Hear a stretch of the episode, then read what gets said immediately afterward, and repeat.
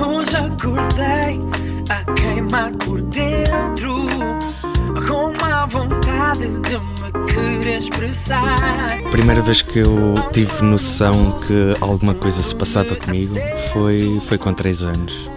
E então eu à noite agarrava no terço e pedia para no dia a seguir me dar uma pilinha. Porque eu no dia a seguir eu queria acordar com uma pilinha. E a primeira coisa que eu fazia quando acordava no dia a seguir era levantar o cobertor, olhar para baixo e ver se tinha a pilinha ou não. E não a tinha. E o facto de não a ter fazia-me ficar profundamente triste. Eu não, eu não conseguia verbalizar isto a ninguém. Porque ne- nem para mim próprio eu conseguia verbalizar. Eu só sabia que tinha que pedir a Deus para no dia a seguir ter uma pilinha. Isto foram anos e anos, todos os dias à noite a pegar no terço e a pedir a Deus para no dia a seguir me dar uma pilinha. João Pedro nasceu Ana Rita há 23 anos. Hoje, depois de 10 anos de tratamentos, é um homem feliz. No Castelo de Orém, onde costuma refugiar-se, lembra que nem sempre foi assim. Com 3 anos lembro-me que a minha avó levava-me muito à igreja no sentido de eu a acompanhar. Então eu lá ia com a minha avó à missa e eu comecei a olhar para, para, para aquela pessoa crucificada numa cruz e a perguntar o que é que se passava, porque eu, não estava bem, não, não queria estar como uma menina. E isso da igreja fez com que eu chegasse à noite. A minha avó depois acabou por me dar um, um crucifixo. E eu metia sempre de lado na cama. E eu dormia sempre com o crucifixo de lado, quando não era com ele nas mãos, com três anitos. Porque era ali que estava a pessoa que me compreendia. Já que mais ninguém notava a minha diferença, eu depositava toda a minha esperança nesse tal Jesus, que me ia ajudar. Jesus não atendeu ao pedido, mas João Pedro não perdeu a fé nem o terço. Mantenho esse, mantenho. não, já não olho para ele da mesma maneira, mas olho para ele com, com um grande sorriso, porque na altura olhava para ele com uma tristeza. Ah, e agora não, agora olho e recordo esses momentos como, como relembranças boas que me ajudaram a ser aquilo que eu sou e a chegar onde cheguei. A duas cirurgias do fim do processo a que se sujeitou por ter uma disforia da identidade de género, conhecida por transexualidade, João Pedro diz como se sente. Quase completo. Quase completo. Muito mais forte. Com muito mais força para viver. É, e a começar a viver. Porque realmente a única coisa que eu vivi foram acompanhamentos médicos e cirurgias e testes, exames. Ah, nunca, nunca tive aquela minha estabilidade sem, sem este processo no meio. Ah, ou seja, não sei o que é que é ter aquela vida normal que as pessoas acham que é normal. Para mim, eu tenho uma vida super normal, Ah, mas não sei o que é que é viver sem este processo. E estou um pouco ansioso por, por conhecer esse lado. Na unidade de reconstrução genital-urinária e sexual do Centro Hospitalar Universitário de Coimbra são acompanhados 25 transexuais e 90 são seguidos noutras consultas. Celso Cruzeiro, o diretor da unidade única no país, frisa que os doentes com disforia da identidade de género devem ser tratados no Serviço Nacional de Saúde. O número é diminuto, podem perfeitamente ser integradas e podem ser resolvidas sem perturbar o Serviço Nacional de Saúde. Há uma, uma certa suscetibilidade, quer, quer do público em geral, quer, quer até mesmo dos profissionais de saúde. Uh, o que é certo é que quem contacta com estes doentes, que é o nosso caso, percebemos perfeitamente uh, a dificuldade que eles têm da integração social e escolar, etc., e a dificuldade que eles têm, portanto, de serem pessoas normais. Uh, portanto, é assim, eles têm uma cabeça de um, de um sexo e um corpo de outro. Não temos possibilidade de mudar a cabeça, nós só podemos mudar o corpo. E, portanto, nós vamos, no fundo, adaptar o corpo à, à, sua, à, sua, à sua orientação sexual que tem. Uh, só quem conhece estes casos e vê a dificuldade deles, que vê o, o problema de um adolescente que, que, está num colégio ou que está na escola e que é ostracizado pelos colegas, que é vítima de, de bullying, ou pessoas mais adultas que, que, ne, que, ne, que, não conseguem ter uma vida social, não conseguem ter uma vida familiar compreendem de que maneira isto é importante para, para o completo bem-estar do, de um indivíduo. O cirurgião plástico lembra que os transexuais não são operados antes de outras pessoas com doenças graves. Não podemos dar uma prioridade absoluta a estes doentes porque temos mais doentes para operar e, e portanto, isto tem uma prioridade relativa dentro do contexto geral de todos os doentes que temos para operar. Mas a seu tempo, cada um deles vai sendo operado e vamos resolvendo as situações. Psiquiatras, psicólogos, endocrinologistas, mas também ginecologistas e urologistas e ainda cirurgiões plásticos constituem a equipa que dá uma nova vida aos transexuais. Ricardo Carvalho é o cirurgião que faz renascer a esperança numa vida normal. Como qualquer eh, cirurgia, eh, é preciso um certo grau de destreza, e isso uh, vem com, com, a prática, com o treino. Uh, o que é fundamental de facto é, é, ter alguma capacidade de imaginação e de visão tridimensional para se poder converter estruturas que já existem uh, e que, portanto, órgãos e estruturas que já existem e que têm uma determinada função e reconvertê-las, transformando-as numa outra estrutura com outra função. O que é que é mais fácil? É transformar um homem numa mulher ou uma mulher num homem? Eu diria que é igualmente complexo e igualmente desafiante e complicado até. Eh, não podemos dizer que, que um dos processos seja mais fácil que o outro e não podemos dizer que um será eh, verdadeiramente mais rápido do que o outro. São os dois processos demorados que envolvem múltiplas cirurgias, eh, cada uma dessas cirurgias, algumas mais complexas que outras, mas não há nenhum que seja verdadeiramente mais fácil.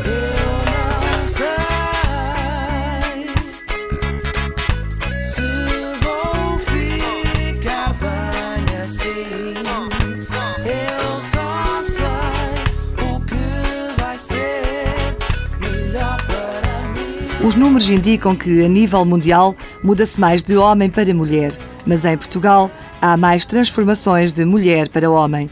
É o caso de João Pedro, que 10 anos depois do início da transformação do corpo de mulher para homem, vê o hospital como a própria casa. Posso dizer segunda casa, mas é quase a primeira, porque sinto-me mesmo muito bem lá. A única parte complicada é ainda não ter acabado que custa, custa um bocado. Outra vez outra operação, mas vamos para lá contentes, vou para lá contente, não há problema. Mas é ok, mais uma vez vou ter que ficar na cama dois ou três dias, sem mexer, uh, condicionado a, a, tratamentos. Depois vou estar mais um ou dois meses em casa em recuperação. Então, no tempo de crise em que estamos hoje, um ou dois meses em casa equivale a um ou dois meses sem receber. É, é a única coisa que hoje em dia uh, me cansa um bocado, porque as dores físicas desaparecem porque nós queremos tanto, tanto aquilo que não interessa se é preciso mais uma, mais duas, mais três operações. O que interessa é chegar ao fim, como deve ser, e tentar recuperar sempre da melhor maneira e que tudo corra bem. O caminho está a terminar, se eu consegui até hoje, porque é que não hei de conseguir até ao fim? Por sua vez, Nicole, que nasceu António há 28 anos na Figueira da Foz, prepara-se para iniciar o tratamento hormonal. Confessa-se apreensiva. Há uma coisa que me deixou-me algo apreensiva e muito preocupada, que é o facto de, de transexuais que com as hormonas somos, uh, digamos, vítimas de crises depressivas. E isso deixa-me algo muito, muito, com muito medo. Depois de eu estar a tomar os hormônios, depois eu ter essas crises e não conseguir suportar. Outra das preocupações de Nicole é a falta de apoio da família. As inquietações são levadas à consulta na psiquiatria. Então, Nicole, bom dia. Bom Como dia. é que estás? Ótimo. Como sabes, vais começar com a parte hormonal, não é? Pronto, durante um ano e meio, dois anos, não é? Terás que tomar eh, hormonas, não é? E fazer uma coisa, como já foste informada, acerca da prova de vida. Como é que é viver como mulher? É? Isso é muito importante. Eh, claro que tu sentes, eh, psicologicamente falando, uma mulher, não é? Mas uma coisa é estás a tomar as hormonas e sentires todas essas transformações, não é? Como tu sabes, a partir do momento em que tu deixas de tomar as hormonas, voltas novamente ao teu estado atual. Mas eu, eu gostaria um bocadinho que me falasses qual é a tua expectativa em relação a, ao início das hormonas e qual é o teu pensamento acerca disso. Neste momento estou um bocado. Uh preocupada eh, por, com o seguinte, porque eu já li que as hormonas poderão uh, trazer uh, crises depressivas. Uhum. Uh, e eu estou um bocado apreensiva uh, nesse aspecto, mas eu penso que irei me sentir bem, uh, porque verei que o meu corpo começará a ter transformações irá começar a transformar naquilo que eu desejo ser, que é realmente uma mulher. A psicóloga Lígia Fonseca tranquiliza Nicole. Sim, mas isso é uma situação que nós depois uh, iremos avaliar e iremos acompanhar durante as consultas que tiveres a partir daí, não é?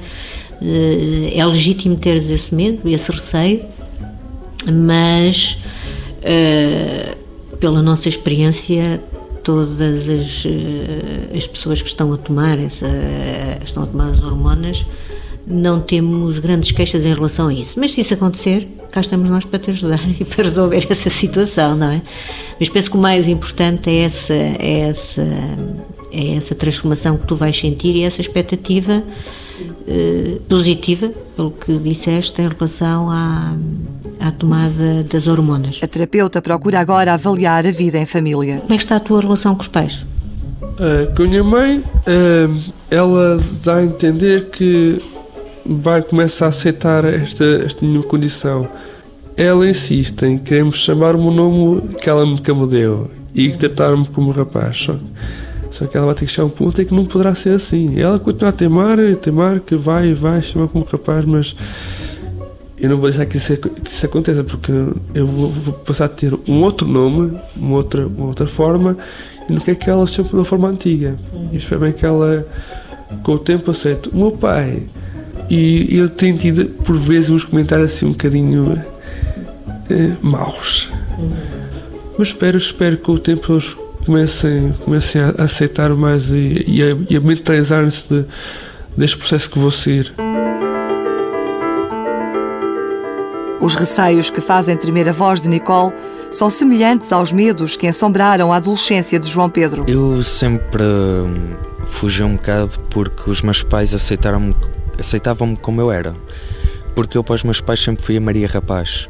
Então era, nessa altura era muito normal haver muitas Marias rapazes, mulheres de cabelos curtos, a gostarem de se vestir com roupa de esporto. E nessa altura eu também era muito novo, eu tinha entre os 10 e os 14 anos, e é sempre aquela fase da adolescência, da rebeldia, Uh, e então tanto os meus pais como as outras pessoas diziam ok, isso é uma fase, tu aos 16, 17 anos vais te tornar uma mulher, vais meter as coisas no cabelo, vais pôr maquilhagem, vais gostar de saia. Indiferente à opinião dos outros, decidiu descobrir-se sozinho, mas não sem antes conversar com a mãe sobre a orientação sexual. Eu também não me achava homossexual, porque eu não era uma mulher que gostava de mulheres. Eu era uma mulher que gostava de mulheres, mas eu sentia-me um homem eu só era mulher fisicamente. Até porque nunca, nunca consegui meter na cabeça uh, que uma mulher me tocasse em órgãos femininos. Isso eu não gostava nem, nem de imaginar. E era isso que eu não entendia. Como é que eu gosto de mulheres uh, e não aceito que elas me toquem, porque eu quero estar ao lado delas com um corpo de homem. Então isto me tem muita confusão e eu com 10 anos perguntei à, à minha mãe, oh mãe, o que é que tu achas sobre a orientação sexual? E ela não conseguiu verbalizar qualquer tipo de opinião. Ficou em choque com, com a minha pergunta. Se calhar ficou-se a perguntar o que é que se passa com o meu filho, que, com a minha filha, neste caso, na altura. Sem resposta da mãe, refugiou-se na internet aí podia fazer-se passar por rapaz. Já que não podia fazer, passar por rapaz na rua, na minha vida normal, eu tinha quase uma segunda vida na internet. Meia dúzia de amigas com quem falava e me passava por, por rapaz. Por João Pedro? Não, era, era outro nome. era outro nome. O João Pedro veio. Veio. nem sei como, mas tinha de ser João Pedro. Foi, foi um momento especial como surgiu João Pedro. Só que um dia saltou da internet para a rua. O que acontece é que com 13, 14 anos lá decidi conhecer uma amiga especial dessas com quem eu falava na internet. Uh, só que ela era das Caldas da Rainha. E João Pedro é de Orém? Então, e até calhou num dia de namorados. Eu disse à minha mãe que ia ter com um namorado. O que era mentira. Eu não podia dizer à minha mãe que gostava de mulheres porque eu não a queria magoar. Uh, mas lá está, gostou-me muito dizer à minha mãe que ia ter com um homem. Gostou-me bastante, porque não era a verdade e metia-me nojo, usando essa expressão muito forte, metia-me nojo pensar nisso. a verdade é que vou ter com uma rapariga, o dia correu lindamente, lanchar, ela nem notou nada, nem notou nada porque ela nem sequer sabia o que é que se passava comigo. Conhecia-me como um rapaz normal. Só que ficámos entusiasmados que eu acabei por perder o meu último autocarro. O que é que me aconteceu? Tive que ligar à minha mãe a dizer onde é que estava. Ela pensava que eu estava perto da zona onde residia e eu estava quase a 100 km de distância. Revelou aos pais que se sentia homem e recebeu um castigo abençoado. No meio desse castigo, que eu ia folhear uma revista que a minha mãe trazia para casa, e a meio dessa revista eu encontro uma, não sei se foi a primeira ou a segunda reportagem da Filipa Gonçalves, que foi a primeira transexual uh, em Portugal a assumir-se publicamente e uma pessoa a quem eu procurei uh, e dou bastante valor por toda, a, por toda a força, mas foi aquela revista que eu só li as letras grandes, que foi a Operação Mudança de Sexo. Foi sempre uma coisa que eu quis, mas pensei que fosse impossível, que isto não existisse. Mas foi sempre aquela mensagem que eu tinha na cabeça: muda de sexo. Mas como é que eu vou fazer se isso não é possível, não é? Quando eu leio aquilo na revista, eu gritei em casa: Oh mãe, mãe, é isto que eu quero fazer.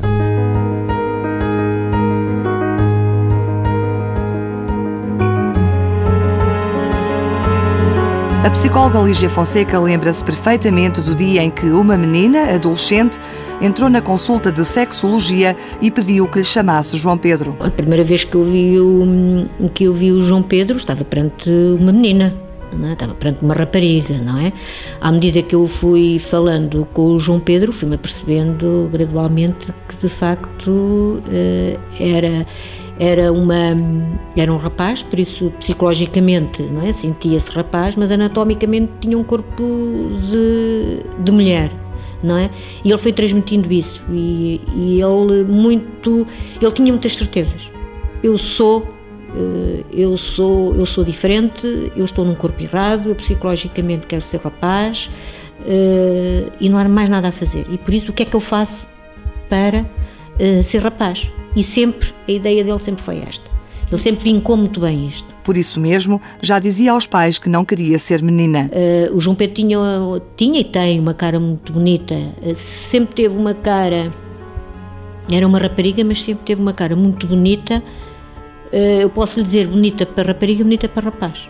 Ele é um rapaz bonito, não é? Continua a ser um rapaz bonito. e mas veio, já vinha às consultas vestido de rapaz. E desde pequeno dizia à mãe: não é? Eu não quero ser rapariga. Eu quero roupas de rapaz, eu não gosto das brincadeiras da rapariga. É? E sempre disse isto à mãe e foi transmitido à mãe. Isto. É? Eh, pronto, e a mãe relatou-nos isso na consulta. Não é? Agora, eh, uma coisa é ela relatar, outra coisa é, de facto, eh, o que se passa com a minha filha é? é uma disforia de género. São duas coisas radicalmente diferentes. E isso foi, foi complicado no início. É? Depois, com o tempo, a mãe aceitou perfeitamente e aceita perfeitamente o João Pedro. E é engraçado a relação que tem, é muito engraçado. É esta a esperança de Nicole: que os pais percebam que não pode continuar com um corpo de homem e a sentir-se mulher. No ano passado, por altura do mês de março, em que eu comecei a manifestar a, a, uma série de sensações em mim em que eu olhava para, para, para as raparigas que passavam na rua e parecia que o meu corpo estava a pedir alguma coisa, eh, especificando eh, melhor.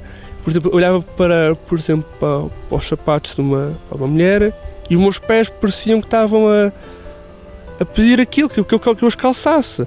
Ou olhava para a roupa delas e parece que o corpo pedia que eu tivesse a vestir aquelas roupas. Ou olhava para o cabelo delas, parecia que sentia o cabelo a crescer, parecia que o meu corpo estava a dizer que algo estava errado em mim.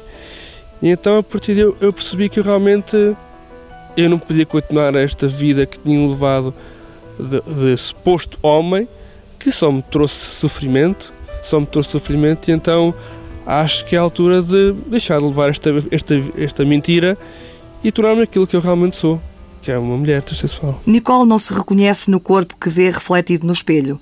Procura a verdadeira identidade de género, a feminina, mas nem sempre foi assim. Eu fui ao longo dos anos renegando aquilo que eu era. Custou e, E, mas, mas fui fazendo até que cheguei até a, um, a, um, a, uma parte da minha vida em que eu já achava que eu era um, um homem autêntico. Isso, isso tinha sido uma fase, que aquilo tudo da verdade tinha sido uma, uma loucura temporária, isso de, de, eu não me sentir como um rapaz e que de querer ser uma rapariga.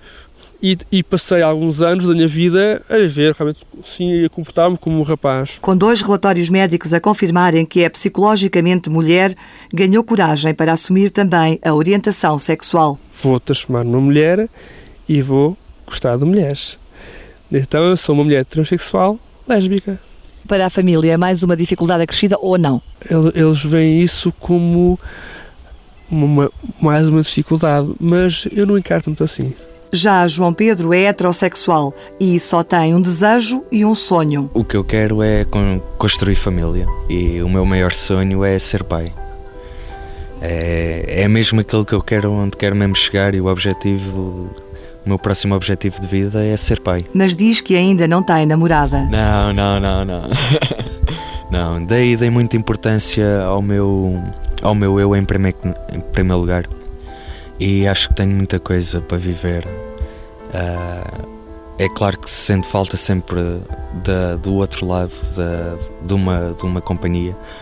Não é fácil para já uma rapariga compreender-me como eu quero ser compreendido e viver a vida como, como eu gostava de, de viver. E então é, é essa a minha principal prioridade, é estar bem comigo próprio e deixar o dia correr. Aprendeu a viver um dia de cada vez, a valorizar o momento. Agora já tem os olhos no futuro. Com o caminhar das cirurgias começa-me a dar outro tipo de, de, segurança e começo a ter vontade de, de lutar contra estas minhas ideias uh, pré-concebidas e que já não, já não estão aqui a, fa fazer... Utilidade, não, não me estão a dar utilidade nenhuma, muito pelo contrário. Uh, e, e sim, isso, acabar as operações é, é uma ajuda, é uma grande ajuda. Mas a vida de João Pedro foi tudo menos serena. Quando eu comecei a ter os meus, quando eu tinha os meus 12 anos, 11, 12, que é quando começa a despertar aquele sentimento de olha, aquela rapariga é bonita e aqueles entusiasmos, aqueles namorados de brincadeira, uh, eu perguntava-me, epá, mas como é que eu posso gostar de mulheres e querer ter um corpo de homem? Porquê é que eu não sou lésbica, que é o mais fácil, não é? Porquê é que eu tenho que me sujeitar às operações? Porquê é que eu não posso só ficar lésbica? A verdade é que eu não suportava que ninguém me chamasse Rita. Eu não suportava que a minha namorada me fosse tocar no meu peito. Ou... Isso me metia muita confusão. Eu não conseguia aceitar que a minha companheira algum dia me tratasse como mulher. Só aos poucos é que eu depois fui percebendo que uma coisa é aquilo que nós somos e outra coisa é aquilo que nós gostamos. Hoje tem as ideias bem arrumadas e por isso gosta de ajudar a esclarecer quem não tem. Por exemplo, para deixar claro que um transexual não é um travesti. Um travestismo é uma pessoa que tem um sexo, por exemplo, um homem, que gosta de se vestir como mulher só por algumas horas, mas está muito bem com o corpo que tem. Simplesmente gosta de andar vestido uh, com roupas de outro sexo durante algum tempo. O meu problema não era andar vestido de homem, o meu problema era ter um órgão genital feminino e ter um corpo feminino. Uh, porque não é o caso de ser transexual ou heterossexual ou homossexual ou travesti. São pessoas que têm uma, uma identidade própria e que gostam de coisas diferentes, fora do comum, porque não há comum. Porque há crianças a nascer com o coração do lado direito e são crianças que continuam a ser normalíssimas e uma vida perfeitamente normal e o corpo a trabalhar normalmente. Há pessoas que nascem sem um braço, continuam com a vida normal, são erros genéticos de nascença. João Pedro sabe que há outras pessoas como ele. Nasceram no corpo errado. Para mim é um ser humano que vai adequar o seu corpo à pessoa que é e gosta de outro tipo de ser humano. E basicamente é isso. Uma coisa é a identidade de género, que é o que é que nós somos, e outra coisa é a orientação sexual, que é o que nós gostamos. Que as pessoas dizem, ah, já foste uma mulher. Não, eu nunca fui uma mulher. Mas, mas eu posso ir muito mais longe. Eu acredito que somos muito mais que um corpo. E eu, com este processo, e dou graças à vida Uh, ainda bem que eu nasci assim porque reparei que sou muito mais que um corpo.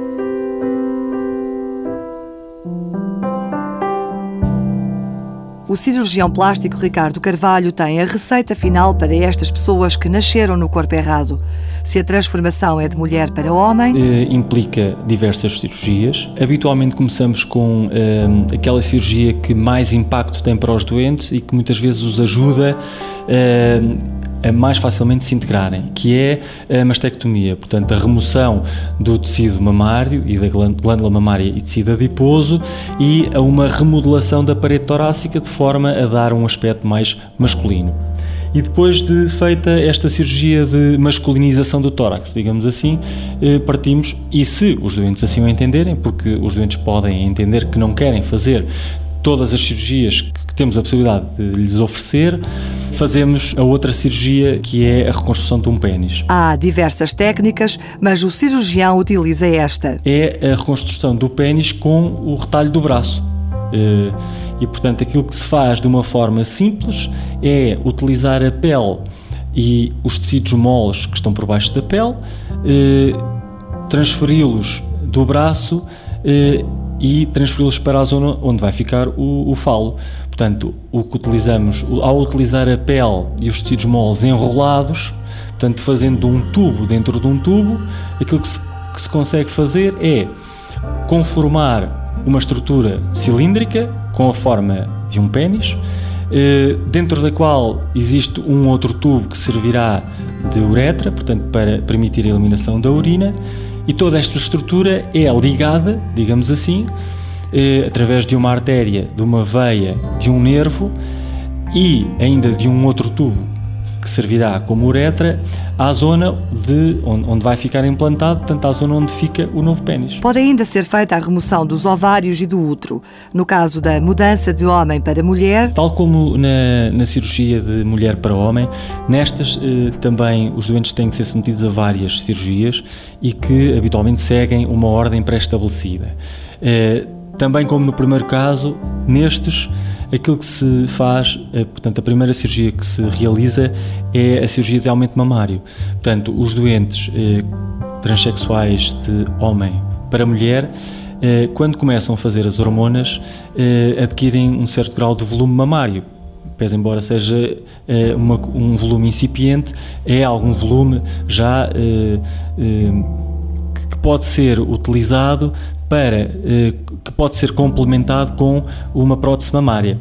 Eventualmente poderá ser necessário colocar um expansor, portanto aqui o procedimento é um procedimento muito análogo ao processo de reconstrução mamária das doentes oncológicas, pode ser necessário colocar primeiro um expansor tecidular, que vai aumentar a pele, eventualmente o músculo e os tecidos moles da região da mama e que posteriormente é substituído por uma prótese. Ou então, no caso dos doentes que já apresentam algum volume mamário apreciável, colocar eh, imediatamente uma prótese para aumentar o volume da mama. E a seguir? É uma cirurgia que é demorada, que envolve, como muito bem disse, a amputação do pênis, mas também a remoção dos testículos. Eh, portanto, é uma agressão eh, física que estamos a provocar ao doente considerável. Eh, e depois o que se faz, para além de, desta amputação do pênis, é utilizar as estruturas já existentes, nomeadamente a pele do escroto, para formar os grandes lábios. Utilizamos a pele do pênis para reconstruir não só os pequenos lábios, mas também a vagina. Portanto, eh, de uma, assim desta forma parece um processo extremamente simples, mas é uma cirurgia prolongada, é uma cirurgia tecnicamente eh, desafiante que requer eh, alguma destreza, algum grau de, de imaginação tridimensional para se poder calcular de que forma é que estas estruturas vão, vão ficar no final. São muitas horas de cirurgia, tanto na mudança de homem para mulher como de mulher para homem meses ou anos de tratamento hormonal e depois das operações, meses de recuperação. Um sofrimento prolongado para uma doença que ainda não é completamente explicável. Existem diversos estudos eh, e trabalhos que têm ao longo dos anos tentado provar portanto, que se existe uma causa definida para esta situação. E foram feitos estudos ao longo dos anos, alguns diziam que se tratava apenas de uma disfunção psiquiátrica, depois outros estudos tentaram eh, estabelecer uma ligação com alterações cromossómicas, outros com alterações eh, eh, morfológicas a nível cerebral, com os núcleos cerebrais, mas não existe uma única causa que esteja perfeitamente identificada e, e, e à qual se possa atribuir em exclusivo a etiologia destas eh, situações. Não existe uma idade máxima para iniciar o processo de transformação cirúrgica, mas há idade mínima, 18 anos. No entanto, o diagnóstico deve começar na adolescência e, pelo meio, há uma experiência de vida.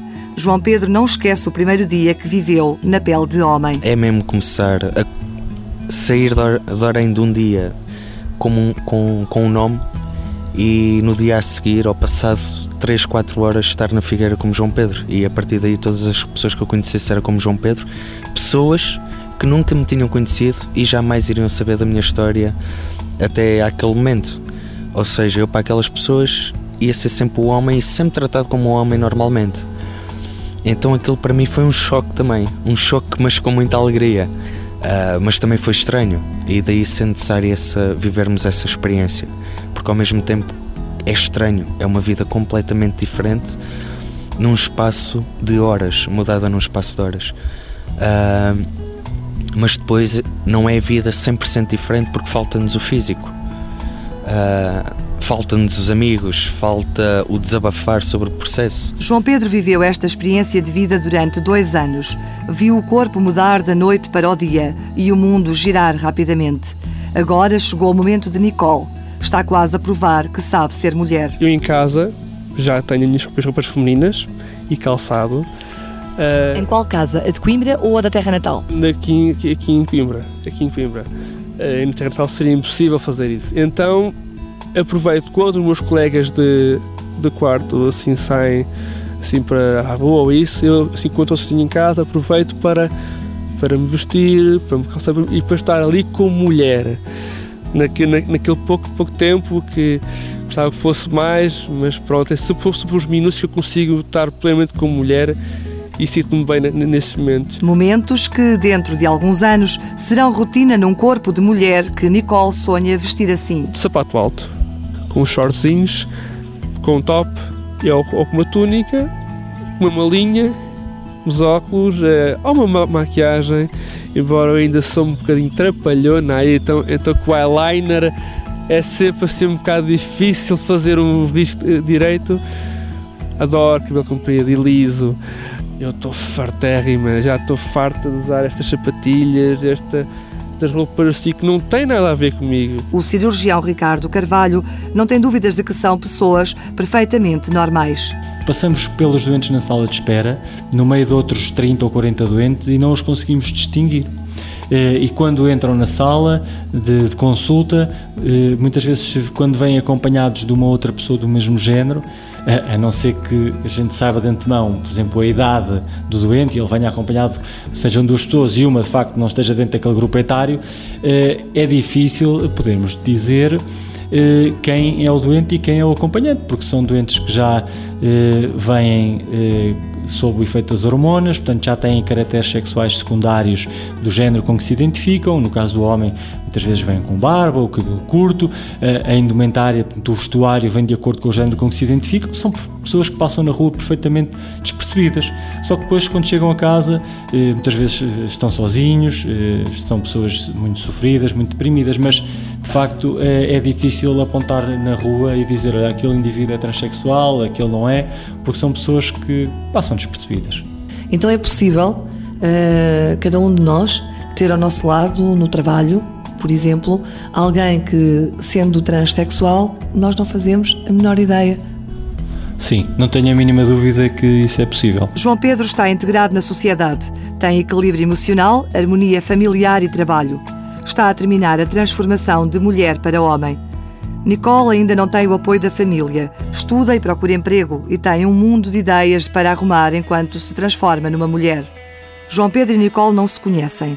Muito os separa, mas têm algo em comum: A reatribuição do género sexual com que se identificam é para os dois um renascimento no corpo certo. Vejo-me cego e confuso nesta cama a latejar. Seria de mim? Sei o meu sentido de humor, praticamente mudo. Sinto a máquina a bater, é o rugido infernal destas veias a ferver. Imperdoável é dispensar a razão. Imperdoável é pisar quem está no chão. Imperdoável é esquecer quem bem nos quer. Imperdoável é não sobreviver.